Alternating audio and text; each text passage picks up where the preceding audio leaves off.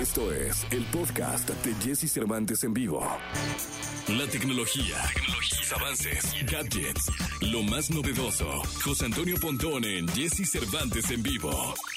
Es miércoles, miércoles 24 de marzo del año 2021 y llegó el momento de escuchar a José Antonio Pontón que tiene el precio de yo creo que uno de los twitters más caros, vendidos más caros en la historia. Pontón, ¿cómo estás? Bien, tú Jesse, ¿qué tal? ¿Cómo Bien, estás? Contento. Oye, cuéntame esto del Twitter, de quién fue, cómo fue, por qué tanto. Es que habíamos platicado de los, eh, ahorita que está siendo muy popular este tema de los NFT, que son los Non-Fungible Tokens, que son estas propiedades digitales que tú compras. Es decir, a ver, rápidamente, analogía. Tú vas al Museo del Louvre en París y te encuentras la Mona Lisa, ¿no? Ahí está la Mona Lisa, es una pintura, ¿no? Tal cual, física, que el, dueño es el museo, ¿no? Y pagó millones de dólares por ella y muchos turistas llegan y le toman fotos. Es más, si tú googleas la Mona Lisa, te va a salir la Mona Lisa, ¿no? La vas a ver por todos lados. Pero hay un dueño de la Mona Lisa. Bueno, así funcionan los NFT, los Non-Fungible Tokens, que son estas propiedades digitales, las cuales, pues tú puedes googlear y te aparecen música, te aparece eh, ilustraciones, ¿no? Este, o pinturas, o hechas en iPad, por ejemplo, te aparecen videos,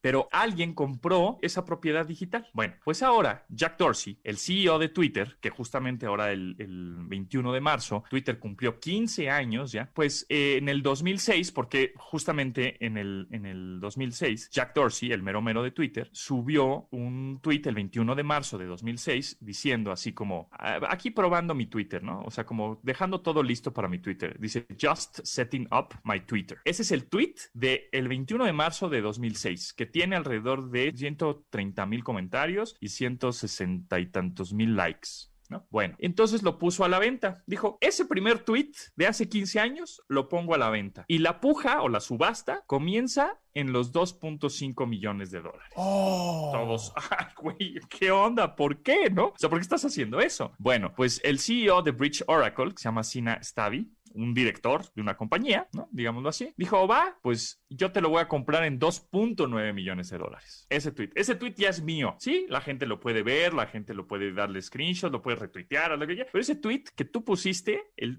primer tweet de la historia de la humanidad, del 21 de marzo de 2006, yo, Sina Stavi, eh, CEO de esta compañía que se llama Bridge Oracle, te lo compro en 2.9 millones de dólares. Ah, pues cámara, pues te lo doy, ¿no? Pero ahora, ese, obviamente ese dinero, Jack Dorsey no se lo quedó. Era un poco el chiste que lo donó, esa cantidad la donó a un fondo destinado a ayudar a las personas afectadas por la pandemia en África. Y eh, obviamente Stavi lo reconoció públicamente, el director de esta compañía que lo compró, dijo, sí, claro, voy a poner un tweet diciendo, este Jack Dorsey, director de Twitter, va a donar todo ese dinero que le estoy dando de este primer tweet a las personas afectadas por la pandemia en África.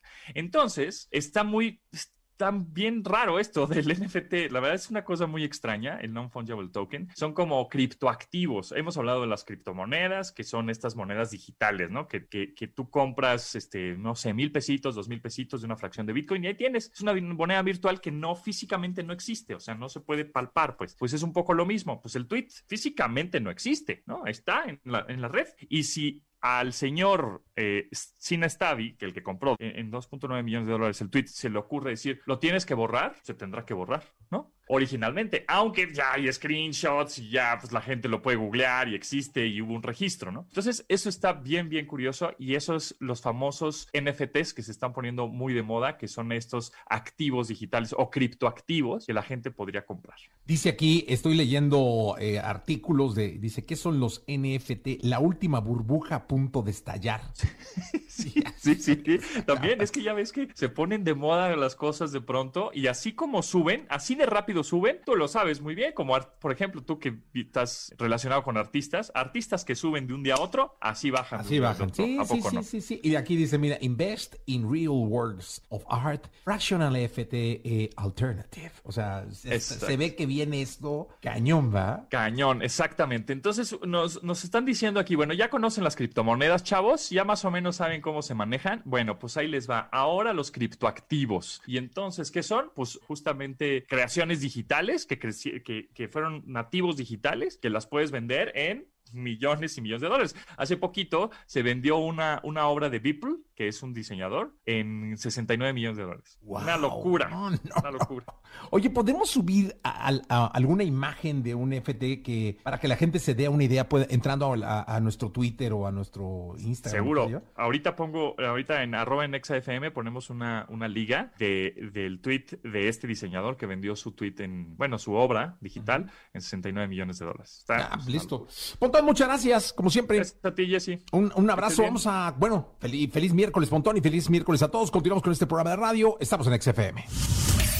Escucha a Jesse Cervantes de lunes a viernes de 6 a 10 de la mañana por Exa FM.